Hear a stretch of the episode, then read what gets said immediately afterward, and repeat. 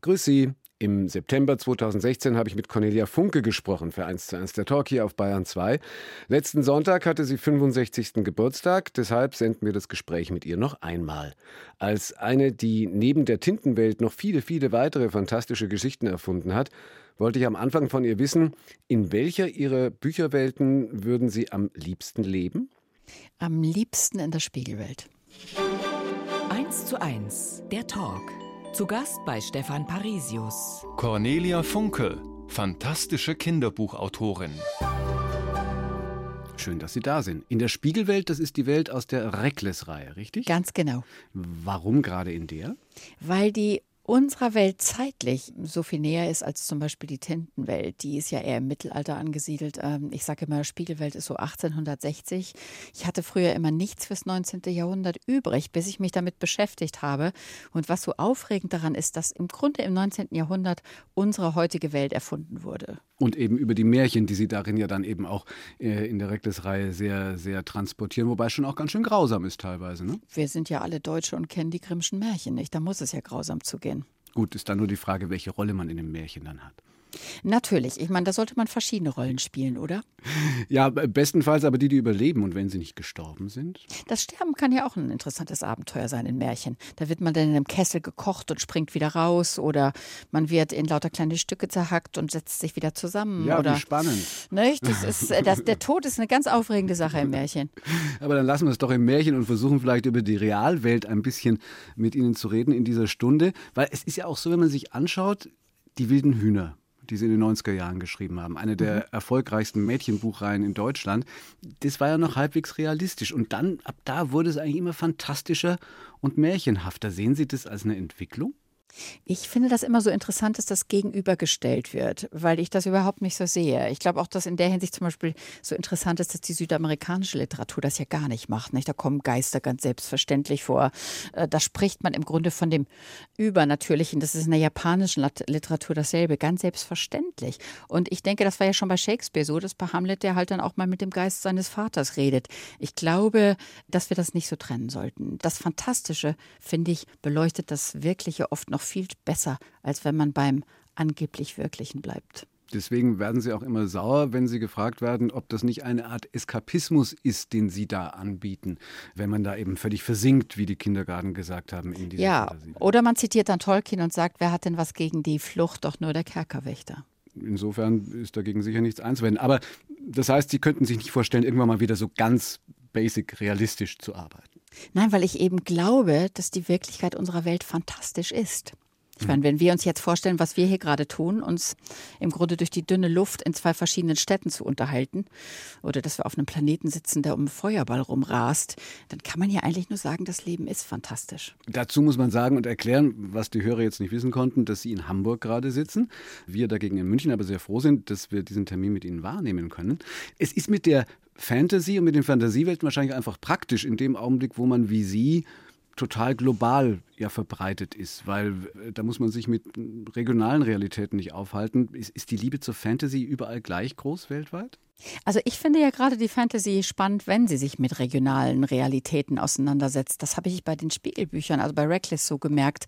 Ein japanisches Märchen ist so anders als ein russisches und transportiert so viel von der Landschaft, von den alten, vergessenen Religionen oft von einem Land, sodass mich eigentlich fast an dem Fantastischen das ganz Lokale interessiert. Ein Märchen aus dem Schwarzwald schmeckt halt ganz anders als ein Märchen aus Hamburg. Mhm. Oder wie jetzt eben in der Feder des Kreis, wo ja auch in diese völlige Fantasiewelt dann plötzlich eine Skype-Konferenz praktisch reinkommt. Ne?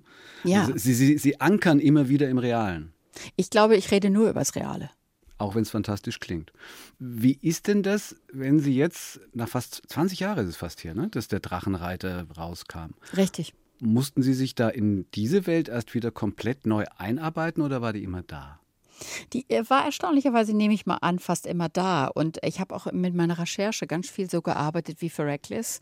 Das heißt, ganz viel mit Märchen und Mythen. Da natürlich musste ich mich sehr in die Naturwelt zum Beispiel von Indonesien reinlesen und habe auch sehr viel Recherche gemacht über Arten. Vegetation, und so weiter, sehr viel gelernt dabei. Das heißt, es war zwar Arbeit, aber jetzt nicht so viel wie zum Beispiel für Reckless Bücher. Aber das Interessante ist ja, dass Sie sich den Tod so gesehen überhaupt antun, weil wenn Sie ein Fantasy-Buch schreiben, können Sie es auch einfach erfinden. Ja, der Meinung bin ich eben überhaupt nicht. Weil ich glaube, wenn wir sagen, wir erfinden was, das sowieso immer gelogen ist, weil wir können uns ja nur vorstellen, was wir aus dieser Welt kennen. Also selbst der verrückteste Gedanke ist ja von dieser Welt inspiriert. Ich glaube, meiner Meinung nach kann die menschliche Vorstellungskraft nichts anderes. Wenn wir also fantastisch erzählen, ist es, glaube ich, ein großes Missverständnis zu glauben, man spiegelt diese Welt nicht darin. Das ist immer diese seltsame Fantasy, die man dann so langweilig findet, die so, so ein bisschen dünn blütig ist und eigentlich mit nichts verhaftet ist. Stattdessen kann man aus ihrer Fantasy sehr viel über die reale Welt rauslesen, auch in, dem, äh, auch in der Feder des Greifs? Ja, ich hoffe eigentlich immer, dass ich mit dem Fantastischen eigentlich die Verzauberung durch unsere Welt darstelle. Cornelia Funke ist zu Gast heute in 1 zu 1 der Talk. Berufswunsch als Kind Astronaut. Mhm. Schade oder Gott sei Dank, dass das nicht geklappt hat? Also wenn ich mir angucke, was die heute für äh, Raumschiffe bauen, dann sage ich Gott sei Dank. Ja? Nicht? Denn ich hatte natürlich in äh, vollkommen ähm, einer Verblendung geglaubt, dass man dann so im Raumschiff Enterprise in zehn Jahren rumfliegt. da sind wir ja noch lange nicht, nicht? Mhm. Aber jetzt gerade vor kurzem erst ging ja so eine Mission auf Hawaii zu Ende, wo schon mal ein Jahr geprobt wurde, wie man auf dem Mars dann leben könnte. Mhm, mh. Wäre nichts für Sie. Ja, das, äh, ich glaube, ich würde gerne ein bisschen weiter. Ich war in der Hinsicht wahrscheinlich wirklich Raumschiff Enterprise verdorben. Also ich stelle mir das dann immer gleich so mit galaktischen Weiten vor. Und ich gebe auch zu, ich bin inzwischen so in diesen Planeten verliebt, dass ich doch wahrscheinlich sehr ungern weg würde. Wobei Sie sich heute ja wahrscheinlich äh, sicher einen Platz in so einer privaten Mars-Mission leisten könnten. Aber die kommen ja nicht zurück. Ja, ne? Also ich glaube, dafür wird es da wohl doch nicht reichen. Ich ja. bin ja nicht J.K. Rowling. Na gut. Fliegt die? Weiß ja, ich weiß nicht, aber ich kann es mir gut vorstellen bei ihr. Sie haben jedenfalls äh, die Bücherfaszination, wenn ich das richtig weiß, von Ihrem Vater bekommen. Das ist richtig. Wir sind immer zusammen äh, in die Büchereien unserer Kleinstadt gegangen. Das heißt, bis wir sie alle in- und auswendig kannten. Und ich liebte immer diese Gänge über die Brücken und dann äh, zurück mit unseren Bücherstapeln. Mhm. Hat er Sie denn jemals auch mal was nicht lesen lassen, weil Sie vermeintlich Nein. noch zu klein waren dafür? Nein, so war mein Vater nicht gestrickt. Aber es war auch so, dass äh, in der Bücherei, wo ich immer war, es rechts runter zu den Erwachsenenbüchern ging und links runter zu den Kinderbüchern. Das habe ich auch immer ziemlich ungefragt akzeptiert. Und sind in der richtigen Abteilung dann auch geblieben oder haben es dann auch? Ja, ich war in der Hinsicht nicht allzu rebellisch, muss ich sagen. Ich bin dann nur irgendwann so mit zwölf rübergefahren, aber da war das dann ja auch in Ordnung. In welcher Hinsicht waren Sie denn rebellisch? Ich glaube, ich war noch nie jemand, der ungefragt Regeln oder Anweisungen akzeptierte. Aber das ist, glaube ich, auch mit dem Alter dann noch stärker geworden. Die Kleinstadt jedenfalls war in Norddeutschland? Nein, in Westfalen. Naja, von uns aus gesehen, Frau Funke. Ach so, so sagt man das jetzt da unten im Süden. Das ist ja interessant. Ich glaube, dem Westfalen würde das gar nicht gefallen. ist immer eine Frage der, immer eine Frage der Perspektive. Aber äh, war das ein idyllisches, kleinstädtisches Leben oder wie muss man sich das vorstellen? Also das war eine von den kleinen Städten, die wir alle in Deutschland kennen, die zerbombt worden war. Das heißt, meine Großmutter zeigte mir dann immer Fotos, wie das mal früher aussah. Und ich habe mich als Kind immer so gewundert, wo denn all die alten Häuser geblieben sind. Man stellt das ja oft die Verbindung zwischen dem Krieg und dem, was so um einen rum ist, noch gar nicht her als Kind. Mhm. Dann war es natürlich auch, Westfalen ist ja diese seltsame Mischung aus Ruhrgebiet, also massiv Industrie und dann so dem schläfrigen Westfalen, dem ländlichen. Ich glaube, das hat mich sehr geprägt, dieses Gefühl, so da sind so die grünen Wiesen mit den Kühen und dahinter sind die Schlote. Waren Sie denn dann froh, als Sie später dann wirklich nach Norddeutschland, also nach Hamburg gegangen sind zum Studium und so? Ja, also Hamburg war meine erste Liebe, so als Ort dann. Das heißt, also ich bin mit meinem Vater mal mit zwölf da gewesen, habe das damals schon so geliebt mit dem Fluss und dem Hafen und bin dann halt mit 17 hingezogen. Und haben dann äh, studiert eben da und Richtig. waren gleichzeitig Erzieherin auf einem Bauspielplatz. Ganz genau ein Bauspielplatz. Was wurde da gebaut? Also ich glaube, die heißen teilweise in Süddeutschland Abenteuerspielplätze. Ah, Soweit okay. ich weiß, gibt es das Prinzip überall. Mhm. Und da zieht man im Grunde, ist es freie Jugendarbeit. Also die Kinder können einfach da freiwillig hinkommen. Man hat alle Altersgruppen. Da bringt man denen halt bei, Hütten zu bauen, Feuer zu machen, Marshmallows zu grillen, auch mal zu Töpfern zu malen und man liest auch Geschichten vor. Das wäre wär eine Frage gewesen, ob, Sie, ob das da war, dass Sie angefangen haben, den Kindern Geschichten zu erzählen? Ich glaube, ich habe da dann festgestellt, dass meine Eltern vielleicht doch rechten als sie hatten, als sie sagten, ich muss Kunst studieren, dass ich also permanent mit denen zeichnete mhm. und Geschichten erzählte.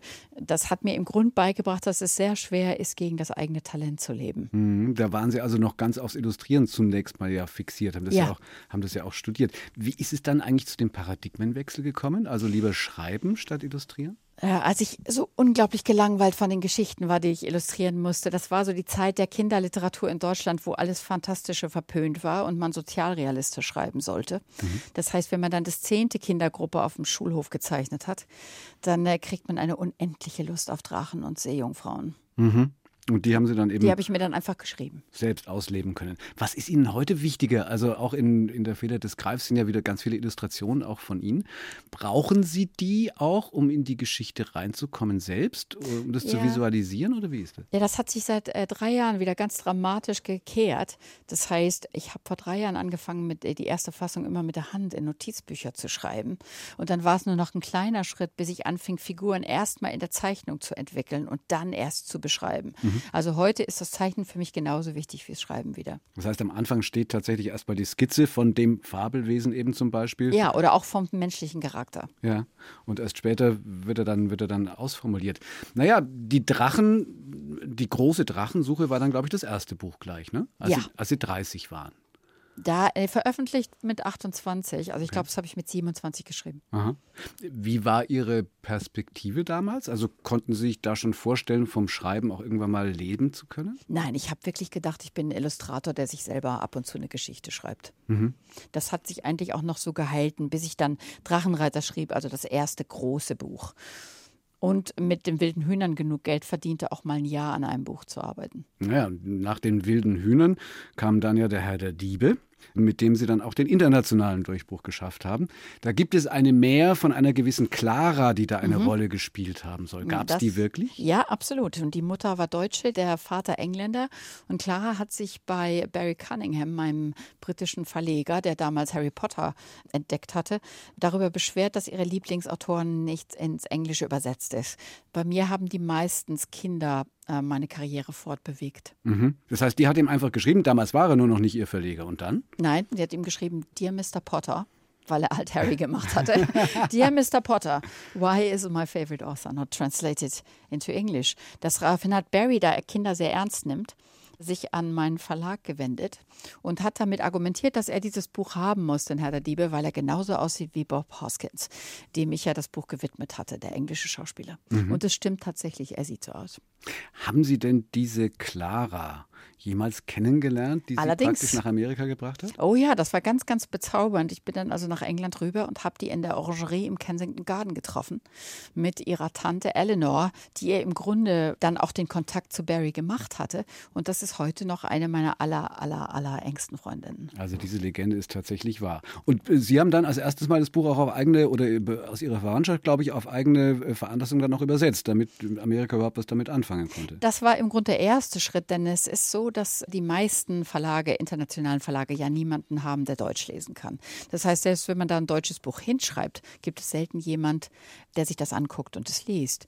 Worauf ich dann meinen Cousin Oliver, der also in zwei Sprachen aufgewachsen ist, eines äh, Tages kurz nach Weihnachten im Spaß fast gebeten habe, ob der denn das nicht einfach mal übersetzt. Kann man ja mal schnell, sind ja nur ein paar hundert Seiten. Und das hat er dann tatsächlich gemacht und er hat es auch verkauft gekriegt, nachdem mir jeder gesagt hatte, man kann deutsche Bücher nicht nach England verkaufen. Und so funktioniert das jetzt. Haben Sie einen Überblick im Augenblick, in welchem Land eigentlich Sie, Sie anteilmäßig zur Bevölkerung am meisten gelesen, am meisten geliebt werden?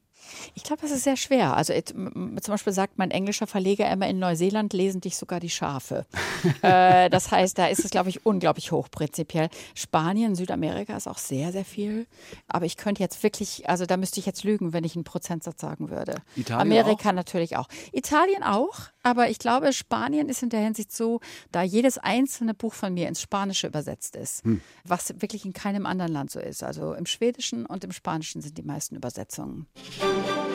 Zu Gast bei Stefan Parisius. Cornelia Funke. Von Hamburg nach Malibu. Zwei der wichtigsten Stationen im Leben der erfolgreichen Kinderbuchautorin, die ich im September 2016 zu Gast hatte. Damals fragte ich sie, ob der Umzug nach Amerika zunächst nur ein Experiment war. Absolut. Also wir haben eine dreimonatige Test gemacht. Dann haben wir nach zwei Monaten die Kinder gebeten zu entscheiden. Ben und Anna haben das dann auch getan und sich beide für Los Angeles ausgesprochen. Finde ich erstaunlich, ehrlich gesagt. Ben war zehn Ja, Anna 15. Also, Ja. also ich kenne Zehnjährige, die, wenn du denen kommst mit wir ziehen um, einen Stinkefinger zeigen. dann wären wir auch nicht umgezogen. Aha. Aber Ben liebte das so sehr, dass er immer in Hamburg jammerte und sich nach Amerika sehnte. Und Anna ist sehr pragmatisch in der Hinsicht und sagte dann, das ist doch wunderbar, ich gehe jetzt auf eine englische Highschool, dann komme ich bestimmt in jede internationale Universität. Und genau das passierte natürlich auch. Und im Augenblick studiert sie, wenn ich das richtig weiß, in England. Sie hat gerade in England ihr Studium als äh, Restaurator abgeschlossen von archäologischen Objekten und ist zurück nach LA gezogen. Also hat der Plan auf alle Fälle soweit funktioniert. Absolut. Welche Rolle haben überhaupt Ihre Kinder gespielt bei der Entwicklung ihrer Stoffe? Ganz, ganz große Rolle. Also als sie klein waren, habe ich ihnen halt immer vorgelesen und habe auch dann schon immer versucht, Geschichten zu schreiben, die eben man eben einem Sechsjährigen, aber auch einer Elfjährigen vorlesen kann gleichzeitig. Das war immer ein ganz guter Ansporn, Geschichten zu schreiben, die nicht jetzt nur für ein bestimmtes Alter sind, weil ich die denen halt ja immer gemeinsam vorlas. Und äh, dann war es später so, dass Ben sehr gern der Held in der Geschichte ist und Anna gerne eine Widmung bekommt, weil sie eine meiner besten Lektorinnen ist. So ist es gut verteilt, ja. Ja. Dann sind Sie also tatsächlich übergesiedelt und ein Richtig. Jahr später starb Ihr Mann. War Ja. das ein Punkt, wo Sie vielleicht überlegt haben, nach Deutschland zurückzugehen?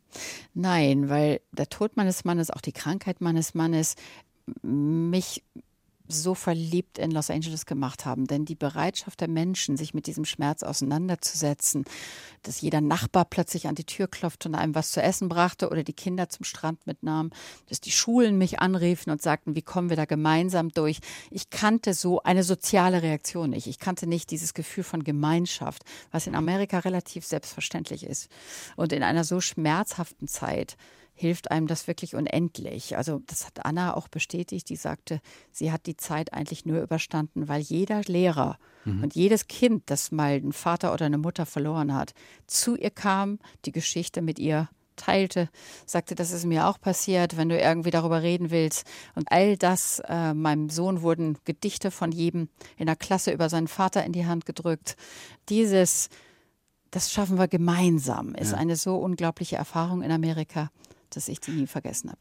Interessant, weil ja viele so den Eindruck haben, das sei eigentlich nur Oberflächlichkeit. Also auch Ja, wenn schon, schon wenn die Kassiererin einfach fragt, wie es einem denn geht. Ja, wie Äh, seltsam ist das, dass wir das als Oberflächlichkeit empfinden, was einfach Höflichkeit ist. Ja. Das heißt, ich gehe doch lieber in den Aufzug, wenn mich dann drei Leute, die da drin stehen, anlächeln, als wenn die alle in eine andere Richtung gucken.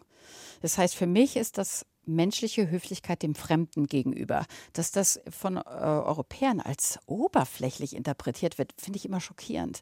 Ich habe für Amerikanern mal versucht zu erklären, dass Europäer sich nicht angucken, wenn sie in einem Aufzug sind, wo mir dann nur gesagt wurde, aber das ist ja entsetzlich unhöflich. Ja. Ich sage, ja, das ist es. Mürrisch. Mürrisch, teilweise. unhöflich und dann wird das als tiefgründig verkauft. Ja, aber so sind wahrscheinlich die, die ja, sind die Vorurteile wahrscheinlich hin und her. Ne? Also weil, weil wir würden uns ja auch nicht als mürrisch empfinden, genauso wenig wie der Amerikaner sich als oberflächlich. Aber das, die Europäer sind mürrisch. Echt? Also das Erlebnis, was ich, was ich jetzt auch im Moment gerade wieder so erlebe, ich weiß noch, wenn man in den Bus steigt und sagt, Guten Morgen, wie erschrocken einen doch die meisten Menschen angucken. das stimmt doch, oder? Äh, na, in Ihrem Fall bestimmt. Also ich würde auch erschrecken, wenn plötzlich Cornelia Funke neben mir im Bus steht. Nee, nee, nee, nee, nee.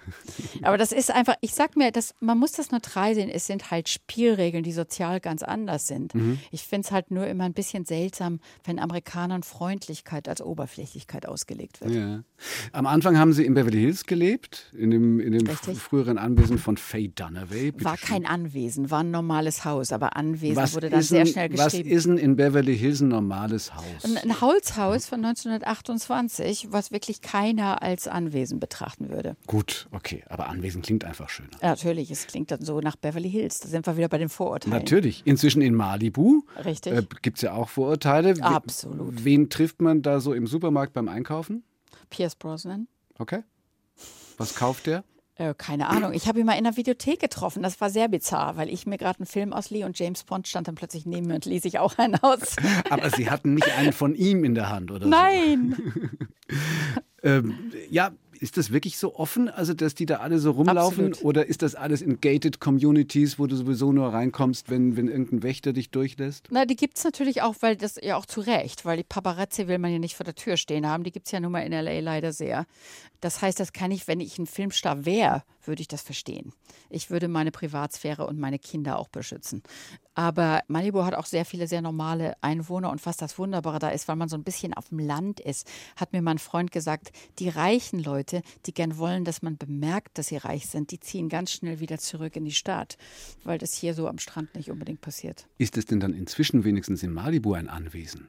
Nein, überhaupt gar Auch nicht. wieder viel nicht. kleiner. Ja, ich habe mir doch jetzt ein viel kleineres Haus gesucht. Ich bin doch allein. Hm. Und gibt es da dann auch wieder, wie in dem Haus, Verzeihung von Faye Dunaway, äh, ein, also ein, ihr Schreibhaus war ja legendär. Ja, jetzt äh, hat mein Sohn das so schön gesagt, als er in mein äh, neues Haus kam. Mama, jetzt ist da dein ganzes Haus dein Schreibhaus. Das heißt, früher war das wirklich eine so Hütte im Garten? ja, äh, keine Hütte, aber ein kleines Haus. Ja, ganz fantastisch. Das hat auch wirklich sehr lange ganz wunderbar funktioniert, weil wenn man eine Familie hat und dann laufen tausend Leute und Freunde rein und raus, ist das dann schon ganz gut. Und jetzt, da ich mich so ein bisschen zurückgezogen habe, kommen die Freunde zwar immer noch, aber die Stille des Ortes hilft doch ganz ungemein. Wie viel Disziplin braucht es da? Also wenn Sie jetzt in dem normalen Haus schreiben, wahrscheinlich mehr, als, als Sie sich wirklich im Schreibhaus einsperren konnten, oder? Ich äh, liebe ja das Schreiben so sehr wie meinen Kaffee und meine Schokolade, von daher brauche ich nicht viel Disziplin. Das heißt, es geht einfach los und äh, ist das irgendwie dann strukturiert, dass man sagt, jeden Tag so und so viel Zeichen, Seiten oder muss es kommen, wie es geht? Nee, also da habe ich schon immer noch so eine preußische Disziplin aus der Zeit, als meine Kinder zur Schule gingen und man dann immer schreiben musste, während die weg waren. Das versuche ich mir gerade ein bisschen auszutreiben, dass das ja nicht mehr nötig ist. Aber noch bin ich schon jemand, der drei, vier Stunden am Tag mindestens schreibt. Und nach wie vor zunächst immer alles mit der Hand? Ja. Und Ja. wird dann abgetippt oder machen Sie selbst? Das mache ich selbst, weil ich ja dann schon umarbeite. Das heißt, das wird mir sehr fehlen, diese Umwandlung des Unorganisierten ins etwas Organisiertere. Wie viele solcher Überarbeitungen von Ihnen alleine, jetzt mal bevor irgendwelche Lektoren oder so dazukommen, macht dann so ein Manuskript durch? Also jetzt beim Drachenreiterbuch äh, waren das, glaube ich, fünf, aber beim Spiegelbüchern sind das auch manchmal 14. Also das heißt, es ist ein, ein sehr lang dauernder Prozess, je nachdem auch natürlich, wer an dem Projekt auch noch wie mitarbeitet. Ne? Natürlich, aber äh, meistens mache ich das ja erstmal allein und mute meiner Lektorin dann erst eine halbwegs lesbare Fassung zu. So, jetzt ist also inzwischen Ihre Tochter dann Mitte 20. Ja. Gerade zwar wieder zurückgekommen, aber trotzdem, der Sohn ist auch 20. 21, 21? 26, genauso sind die beiden. Hm? Welchen Kindern erzählen Sie denn heute Geschichten? Oh, ich habe gerade ganz viele Nachwachsen. Das ist ganz aufregend. Deswegen habe ich auch gerade ein Bilderbuch gemacht. Also meine Assistentin und sehr gute Freundin hat einen zweieinhalbjährigen, der bei mir ein- und ausgeht. Mein Cousin hat drei kleine. Einer meiner besten Freunde hat gerade einen Frischgeborenen. Im Moment wächst da so wunderbar wieder was ganz Junges nach, sodass ich auch ganz gern wieder für Junge schreibe. Also der Kontakt zur Zielgruppe, der bleibt bestehen. Ja, den habe ich mir, mir selber ja auch noch, den Kontakt. Von daher kommt das immer recht natürlich. Heute gibt es noch einmal das Gespräch mit der fantastischen Kinderbuchautorin Cornelia Funke, die ich im September 2016 zu Gast hatte. Mittlerweile gibt es schon einen dritten Teil ihrer beliebten Drachenreiter-Reihe. Damals war gerade der zweite Teil erschienen.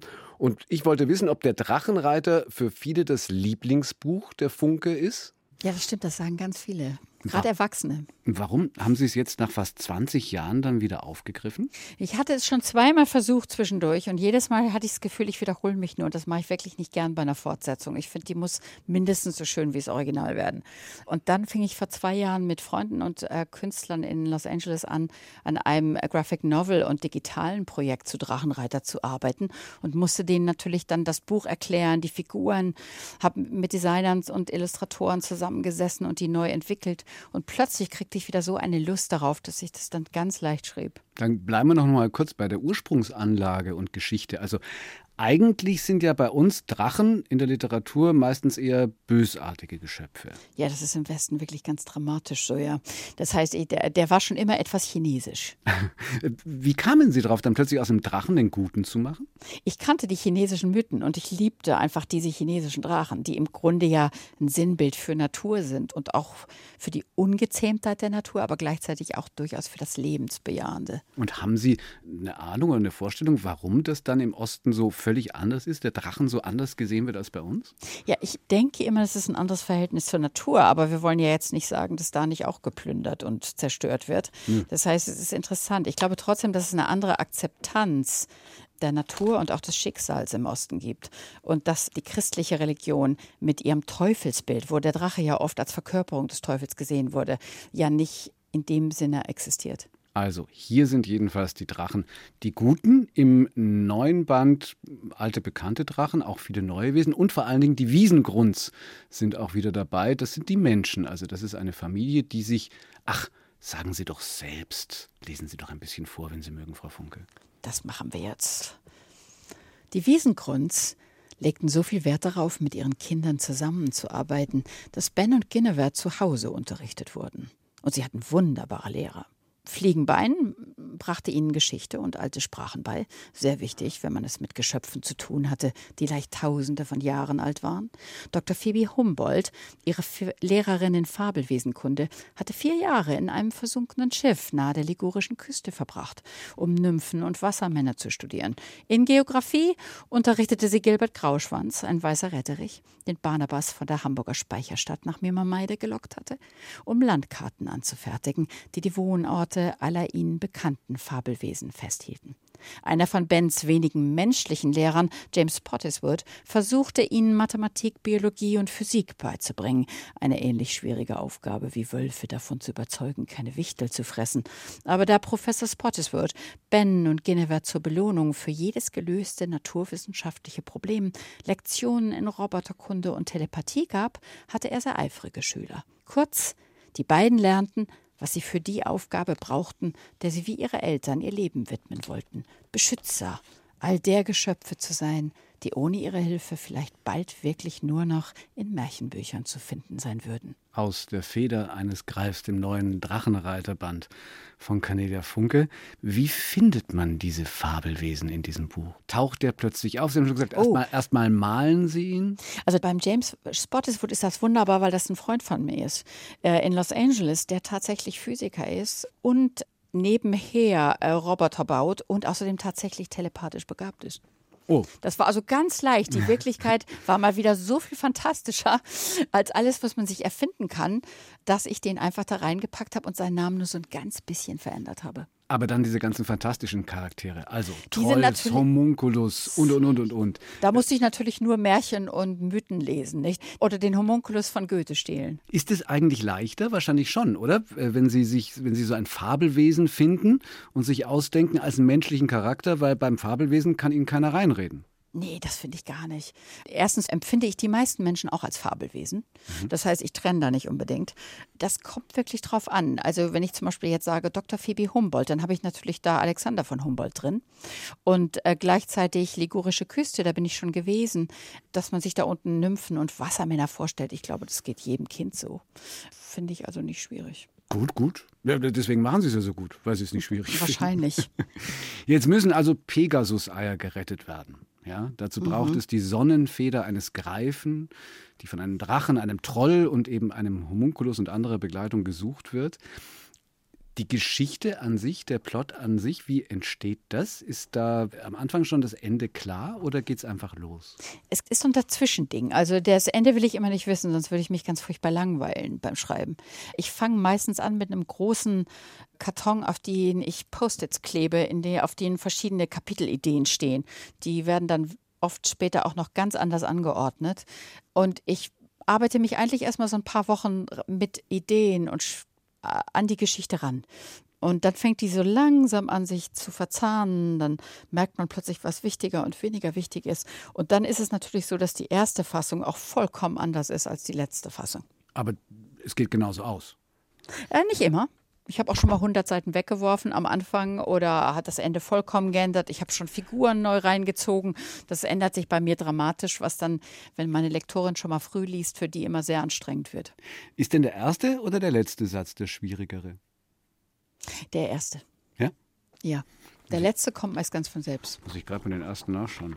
Alles schien Lung so vertraut. Ja, der kam, glaube ich, erst in der vierten Fassung. Echt? Ja, ich hatte ein vollkommen anderes Anfangskapitel. Aha. Also das gehört auch zu dem, zu dem vielen Weggeworfenen. Das war so, dass meine Tochter ein anderes wünschte. Und Ach dann so. habe ich das geschrieben, was meine Tochter wollte. Okay. Das heißt, die ist auch nach wie vor, obwohl inzwischen ein bisschen entwachsen, aber Ja, als, als, na, als die liebt das. Die will immer die erste Fassung haben und dann kriege ich ganz detaillierte Anmerkungen. Und gibt es denn da auch Stress dann inzwischen vielleicht mehr, wenn dann eine Erwachsene einen da so kritisiert? Oh, als ich wenn, liebe das. Ja? Nein, nein, nein, ich finde das sehr aufregend.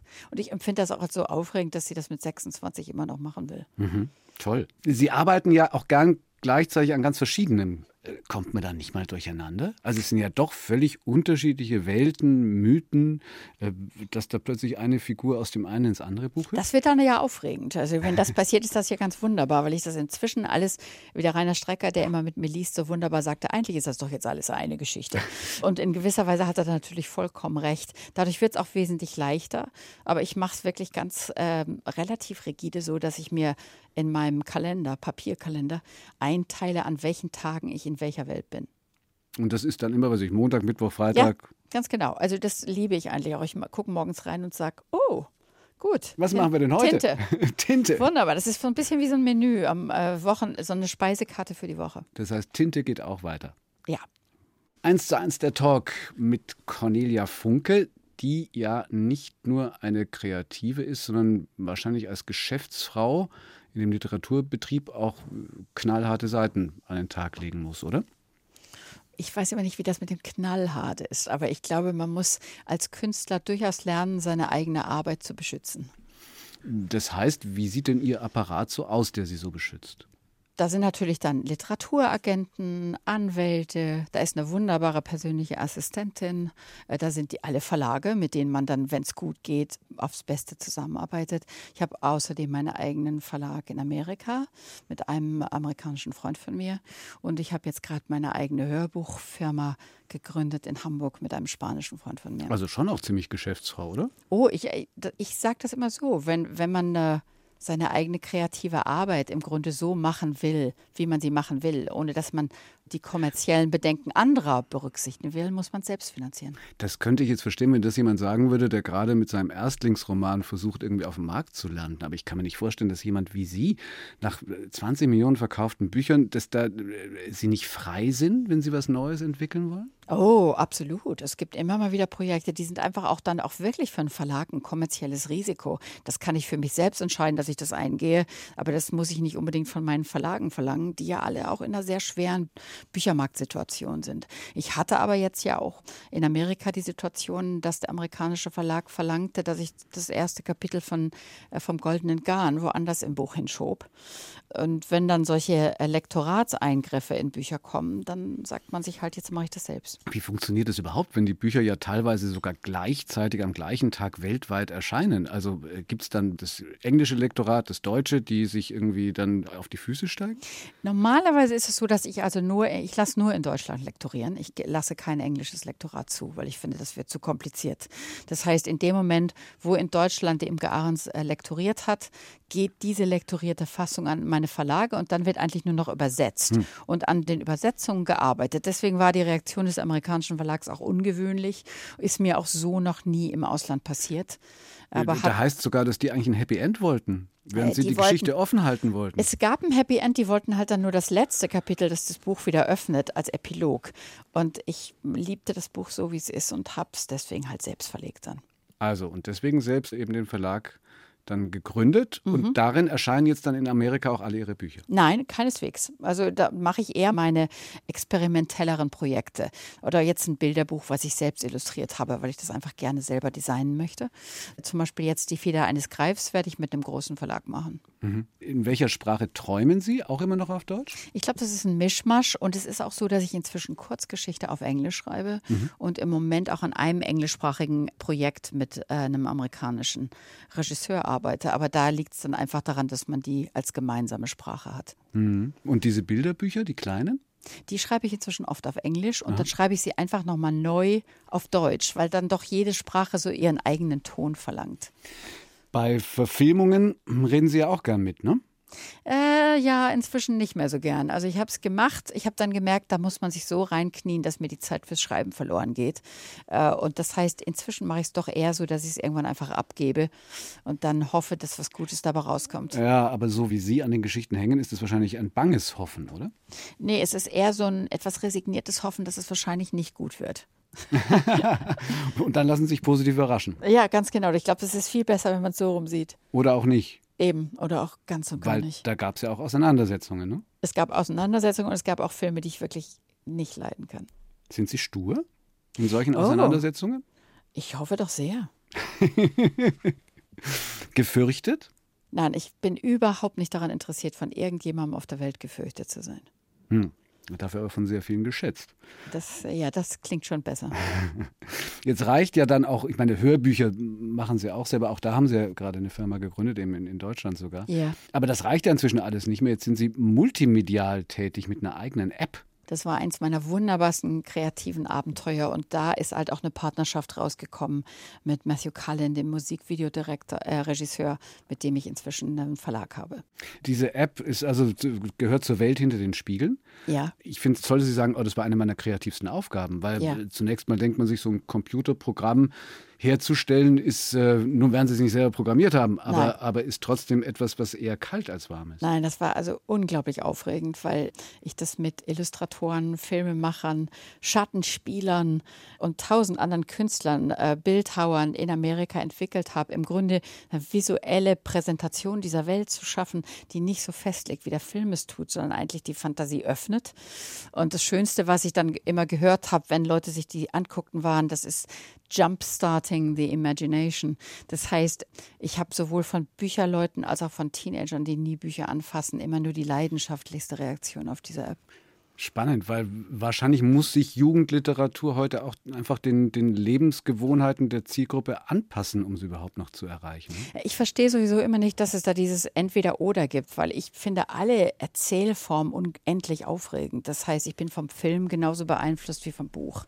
Und ein Videospiel kann sehr kreativ sein, ein Musikvideo kann fantastisch sein. Das heißt, ich verstehe immer gar nicht, warum man das eine gegen das andere ausspielen muss. Es ist alles Geschichten erzählen. Weil es aber einfach alles eine zeitliche Wettbewerbssituation ist im, im Leben. Aber muss es das Zielgruppe. Ja, sicher, Sie können ja in der Regel nur eins machen, außer Sie haben einen Second Screen oder einen Third Screen gleichzeitig. Ja, aber wir können doch in der Woche einmal ein Buch lesen und dann am nächsten Tag ein Videospiel spielen, oder? Natürlich, selbstverständlich. Nur meine spannende Frage ist ja schon die, völlig hypothetische. Nehmen Sie den Mega-Erfolg Ihrer Tintenwelt-Serie, als es diese Rivalität um die Aufmerksamkeit noch nicht in dem Ausmaß gab wie heute. Ja. Ob das heute überhaupt noch so möglich wäre, rein als Buch? Also wenn ich sehe, wie sehr die sich in Amerika immer noch verkaufen, denke ich schon.